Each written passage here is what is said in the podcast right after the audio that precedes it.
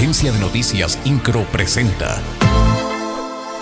Resumen informativo. El gobernador del estado, Mauricio Curi González, confirmó que este miércoles vendrá a Querétaro el secretario de Relaciones Exteriores del gobierno federal, Marcelo Ebrard. Informó que mantendrá una reunión con el funcionario federal y también lo acompañará al evento que encabezará en el Club de Industriales. Mauricio Curi garantizó que existe una buena relación con el canciller.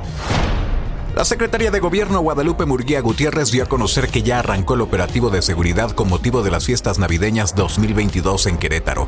Informó que la Policía Estatal trabajará en conjunto con la Coordinación Estatal de Protección Civil y los 18 municipios para atender los diferentes eventos que se tienen programados para esta temporada y se lleven a cabo con tranquilidad.